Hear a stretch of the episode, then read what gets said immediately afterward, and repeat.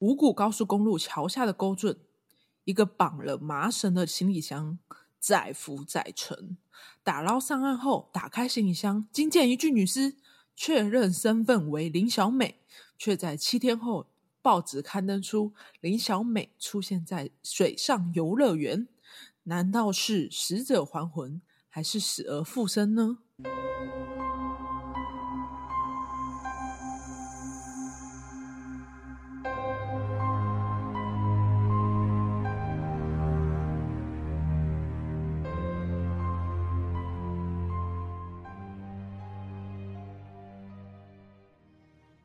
大家好，我们是解压说，全台最不解压的解压说，我是阿鱼，我是 A 梦。那听了前面之后就知道了，我们要来这次的案件就是曲折离奇，有多离奇呢？嗯，就是死而复生啊，然后死者还魂啊，都跟前面讲一样啊。你是刚好在配合鬼月吗？哎、你这样讲也是可以哦，而实际上它没有那么恐怖。那就来进入我们今天的案件吧，五谷相尸案。时间就来到了民国六十五年的九月二十二，就是新北市五股高速公路下面的一个涵涵洞，就是那种沟圳，就是有点水的那种沟圳。有一名十九岁的许姓工人晚上睡不着，然后这时候他听到外面有动静，他会他就好奇的想要往窗外看，因为那个时间是戒严时期，晚上其实是不能出门的，哦，所所以他就想说，哎、外面怎么会有动静？他就稍微看一下，他看到了一个黑影，就很像人影。然后因为是晚上很黑，他也看不到清楚，所以他就看到他哎、把一个东西往外丢。他原本以为就是哎乱丢垃圾的人，所以他就不管他，就还是睡过去。到隔天早上的时候，他越想越不对劲，就是哎到底是丢什么？还是我就去看一看？他就找他的朋友一起去看。到现场之后，发现是一个行李箱，外箱看起来不错，它是日本制的行李箱。他就想说，那就去看一下，就一打开，尸臭味直接扑鼻而来，然后里面是一具用传单包的严重腐败的女尸，他们就吓到，哎、所以他有把床单打开，但他没有到盖很好，哦，就稍微盖一下，然后他就吓到，就立刻马上报警，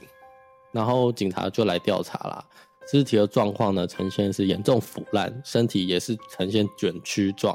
大腿跟小腿都有被麻绳绑住的样子。对，大腿跟小腿都有被绑住，然后因为泡水，所以整个尸体是呈现浮肿，头发也脱落，因为皮肤都泡烂了，然后眼球是掉出来的。啊，眼球掉出来，然后脸部也是严重的毁毁坏就对了，然后鼻子有严重的塌陷，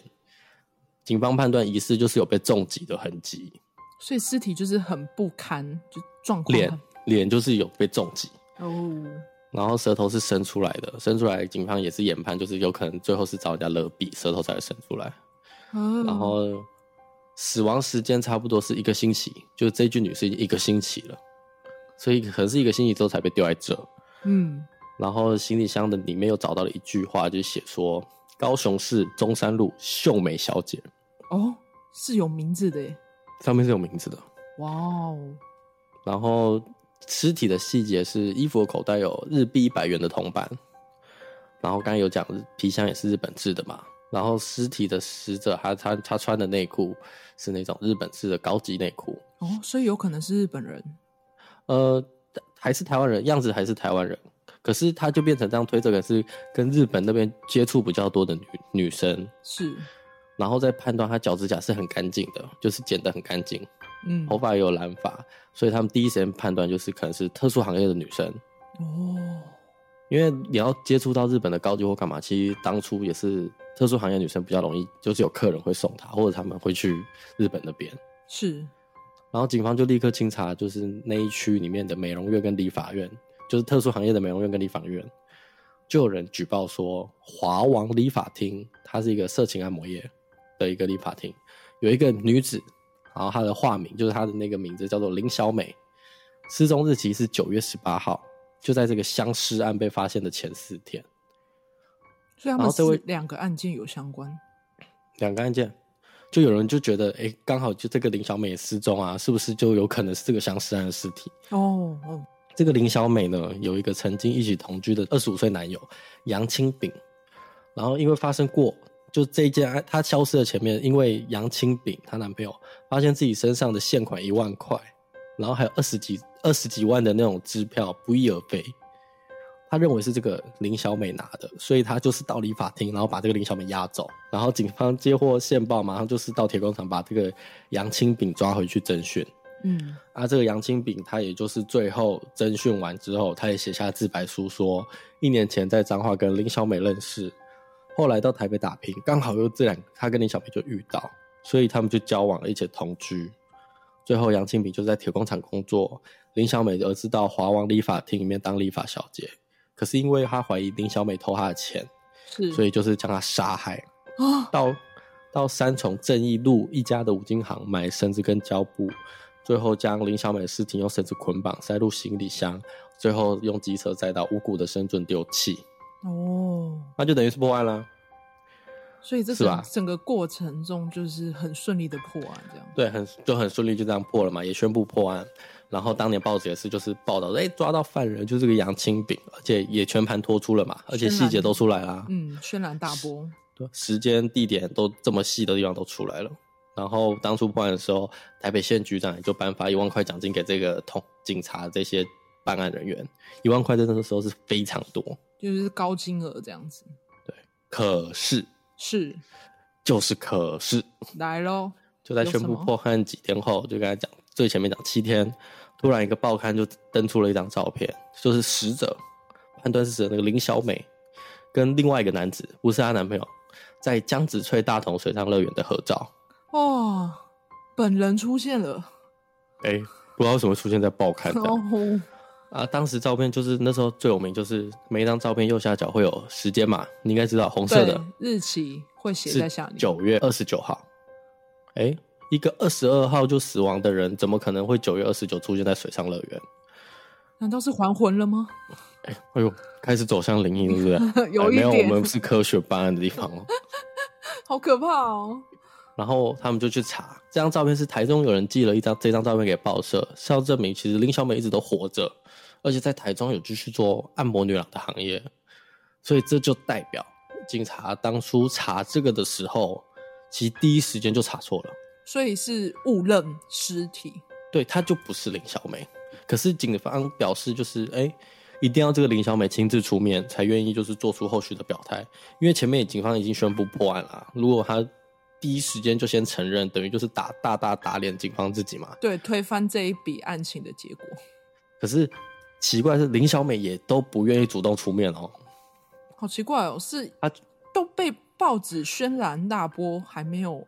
出面。对，她就没有要出来，是直到刑事局到台中把林小美找出来，林小美才出就是出面了。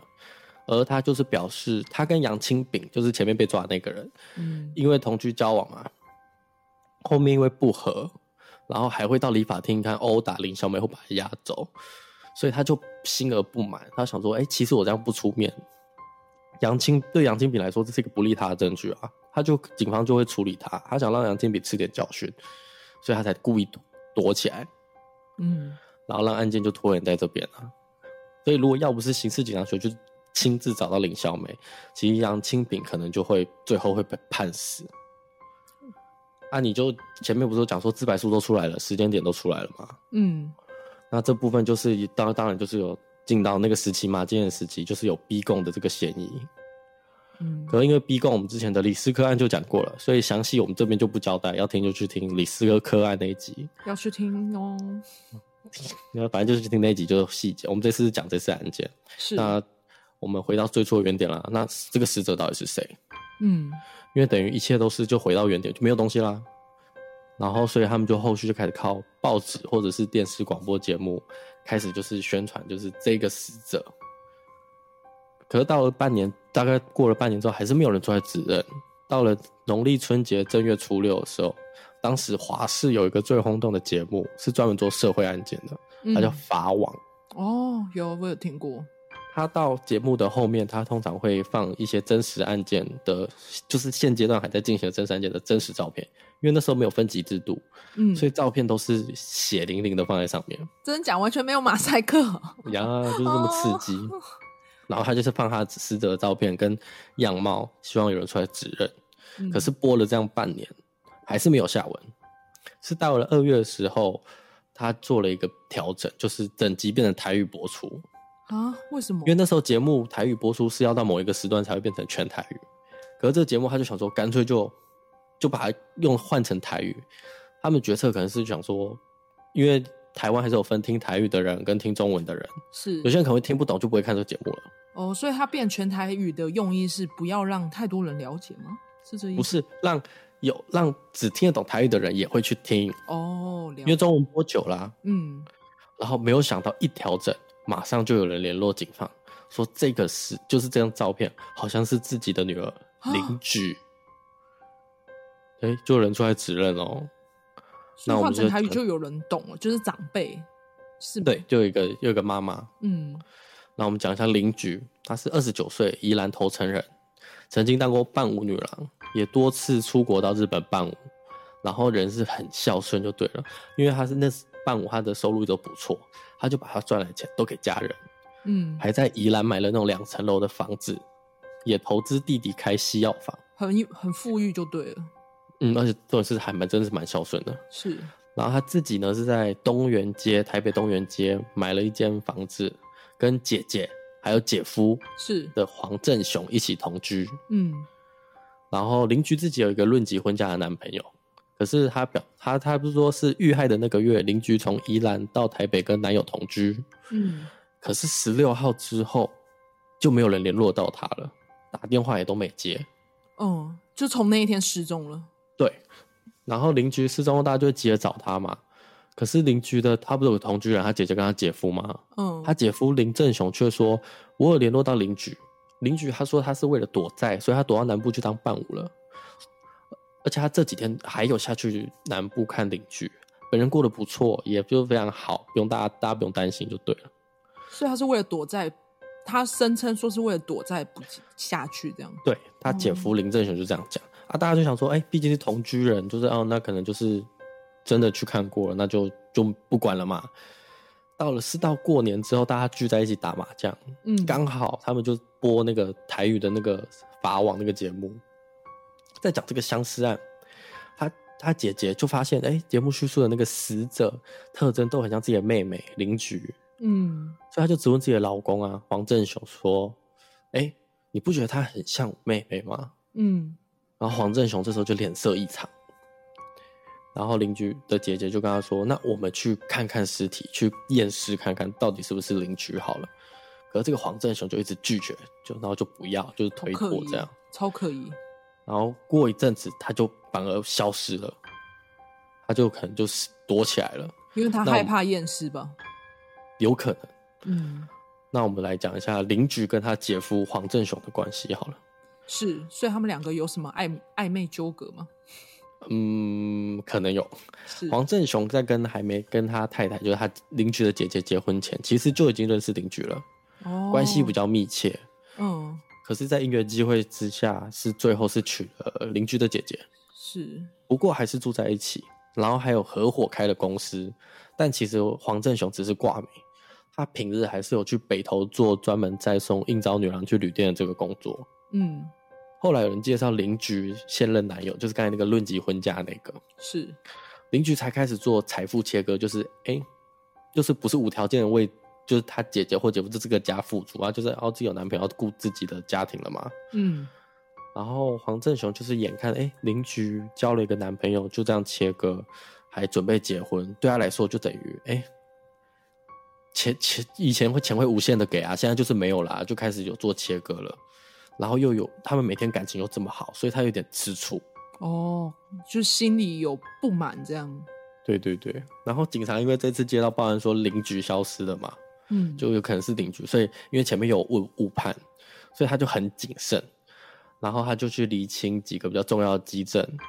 他在包裹尸体，刚才不是有讲传单，对传单有采集到一根体毛，化验后确定是黄振雄的。啊，所以而确定是他有，他一定是他犯案，呃，是不是他犯不不知道，可是就确定这个这个 DNA 就是黄振雄的。而邻居的内裤的毛发也化验是黄振雄的，而尸体化验的结果是 O 型，邻居也是 O 型，尸体化验结果。嗯，邻居体内分泌物是呈现 O B 型，哦他邻居是 O 型，而哦黄正雄是 B 型，哦，所以他就怀奸疑杀黄正雄在行凶前可能跟邻居有发生性关系，那就是是前面讲到的嘛，他们就是有一些比较不正当特殊关的系，关系不，正当关系，嗯，嗯，然后这样警方推测后，命案当天的状况是两人先发生性行为，是随后起口角，黄正雄在卧卧房内痛殴邻居的脸部，导致鼻梁断裂，然后再重击后脑。所以一个男人那么大的力气，可以把脸打到鼻子凹进去，他真是他真的是暴就是暴打，好残忍哦！然后最后再使用绳索勒毙他，最后放上行李箱，写上高雄秀美。他其实就是要误导警方办案，完全就是诱导别人说：“哎、这个尸体是这个什么小美的，并不是邻居这样子。对他就是，所以他们的确一开始警方就判错了，因为那个林小美是化名，只是刚好有个嗯美字而已。”是啊，这现在已经对证确凿啦，因为第一都化验到了嘛，就是有体毛，啊然后警察就要去逮捕他。却刚才不是讲黄正雄已经是整个失联了，嗯，最后就有人通报在花莲的一个医院后面的防空洞发现一具尸体，啊，呃而这个尸就是哦这个他尸体就是黄正雄，哇，然后尸体旁边就是摆了一个高粱跟一瓶毒药，验尸后确定也就是服毒自杀，所以这个案件至此就是断了，就结束了。可是因为前面的检验都已经检验到是确定是黄正雄的所 DNA 作嘛，所为，对，嗯所以后续就是这个案件就到此到一段落，以就是一个错综复杂。嗯算是悬案吗？也不能算悬案，不很喜欢啊，就是即几使乎他的证据都确是信了，对他他的那个些细节都有，可是就是前面提到的就是误判啦。其实前面那个林小美就是一个嗯误判，哇，这个案件，所以他算是一开始警方就跟大众就是公布说，哦，我们确定破案，结果回头有推翻这这个案情，他们也没有公布出来嘛，就是推翻后面就出来了。有出来，林小美照片就已经出来的时候，就已经是推翻警方的脸。所以大家就开始会去质疑警方的办案能力了，对啊，就会觉得哇，你而们且里面真的是有牵扯到逼供，啊就是里面的细节逼供都还是在的，就是那个时期的逼供其实是都一样的啊，就是灌水那些的、啊，嗯，做的很残忍。嗯，很残忍。这个这个如果真的没有听完的话，我会以为是什么死而复生的概念。 我那时候也想说，死而复生怎么怎么会这么神奇？然后细看，哦，原来是原来整个就是是判错了。尸体是错误的这样子。好啦，就到这边啦。那记得订阅我们的 IG，解压说 l i p 点 t a l k，然后粉丝团解压说说话的说，解压很解的解压压力的压 啊 就是解压解压说的解压呀说话的说。压。然后记得有有空的话，可以去 Apple Podcast 留评论，我们都会看帮我哦。们留五星，或者是你想要写什么都可以哦。我是 A 梦，我是阿鱼，我们下一集见，拜拜。拜拜。